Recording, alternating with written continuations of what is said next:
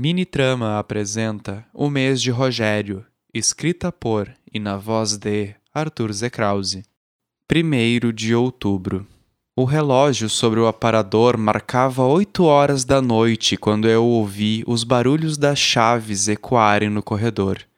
Passos pesados, cansados, um breve repensar, suspiros, a chave adentrando e a maçaneta girando. Era oito horas da noite quando eu ouvi Miguel abrir a porta e sentir meu corpo gelar em uma ansiedade inoportuna. Meu estômago se contraiu e eu senti um arrepio em minha coluna.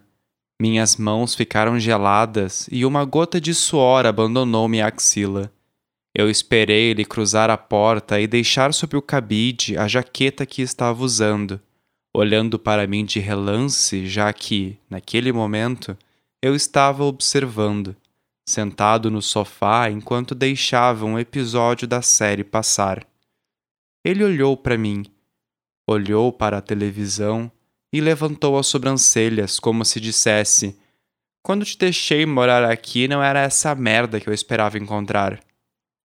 Ele tirou os tênis e os deixou do lado da porta.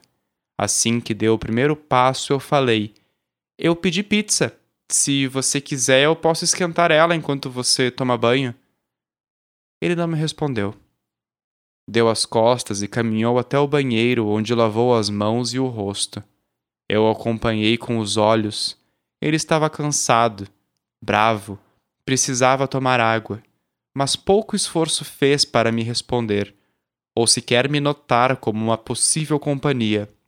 Eu me virei para a televisão para acompanhar a série, mas fui obrigado a assistir todo o episódio novamente, já que a única coisa que consegui prestar atenção foi em Miguel abrindo o armário sobre o balcão pegando dois pratos, se servindo de pizza e indo comer em seu quarto, fechando a porta atrás de si e ligando uma música alta em seu computador.